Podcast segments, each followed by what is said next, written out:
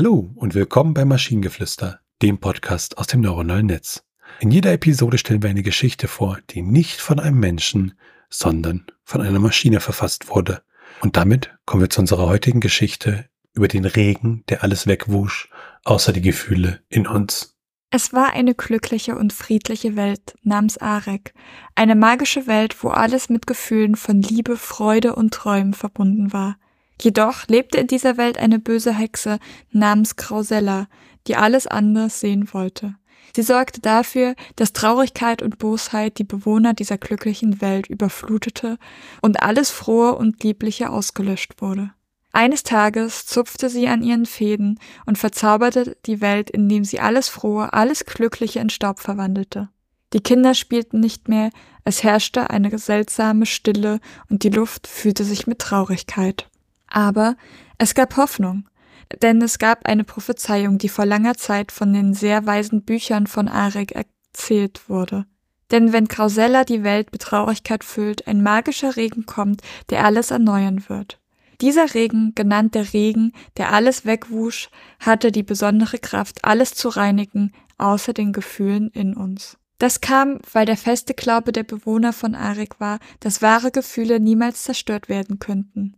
Und egal wie traurig oder schmerzlich es auch aussehen mag, das Licht der Zuneigung, Freundschaft und Liebe würde nie verblassen, egal was passiert. Eines Tages, als die Traurigkeit am höchsten war, erschien ein hellblauer Himmel mit den schönsten schimmernden Regenwolken. Es fing an, leicht zu tröpfeln, und dann goss der Regen all seine Liebe und Zuversicht in Form eines wunderschönen Regens. Der Regen, der alles wegwusch, regnete über die gesamte Welt von Arek hinweg und wusch all die Stille, Traurigkeit und Dunkelheit weg. Die Kinder begannen zu spielen, die Blumen blühten auf und die Sonne begann wieder zu leuchten. Alles wurde mit Freude und Glück erfüllt und die Bitterkeit der Traurigkeit wurde durch das fröhliche Lied der Freude ersetzt.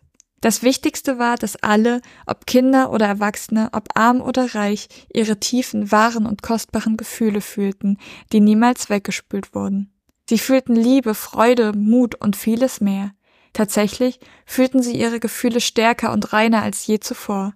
Es war, als hätte der Regen, der alles wegwusch, ihre Gefühle gereinigt und befreit. Dies lehrte alles eine wundervolle Lehre, ein Schlechtwetter, ein Regen oder eine Wolke kann niemals unsere wahren Gefühle löschen. Selbst wenn alle äußerlichen Zeichen von Freude und Liebe entfernt sind, können die wahren Gefühle in unserem Herzen niemals weggespült werden. Die Menschen von Arek feierten den Sieg der Gefühle über alle Schwierigkeiten und lebten ihr restliches Leben in Freude und Liebe. Und so lebten sie glücklich bis ans Ende ihrer Tage. Ach, ja, das Setting war mir zu fantasymäßig und damit war irgendwie das Interesse gleich am Anfang verloschen. Was ich ganz cool fand, tatsächlich, also wir hatten ja ganz am Anfang, als wir mit diesem Podcast angefangen haben, gefühlt überall eine Prophezeiung drin. Ähm, das hatten wir jetzt ewig nicht mehr und jetzt war wieder eine, jetzt kam wieder eine, aber diesmal wurde tatsächlich gesagt, was das für eine Prophezeiung ist.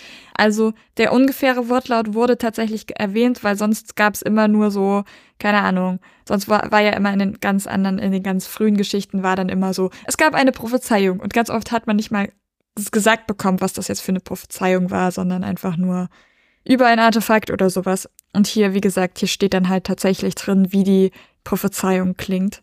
Ja, da ist was dran und ich möchte prophezeien, dass diese Podcast-Episode gleich vorbei ist. Falsch, ich habe nämlich noch eine zweite Sache, die ich nämlich anmerken möchte.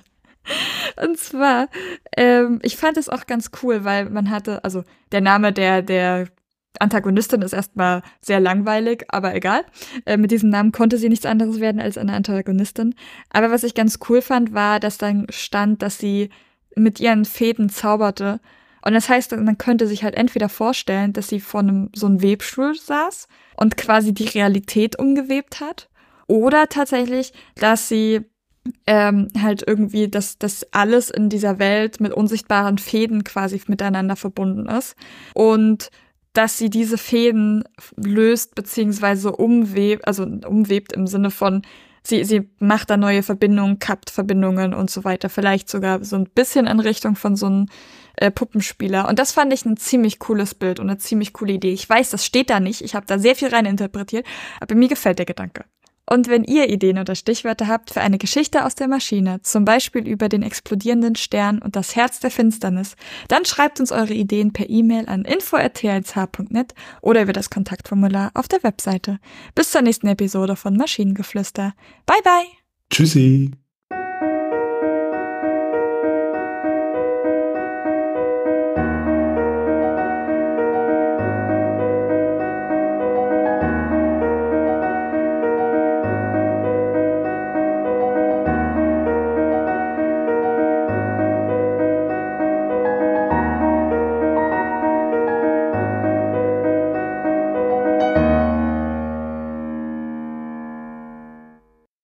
Eine Produktion von Tone Age. T1H.net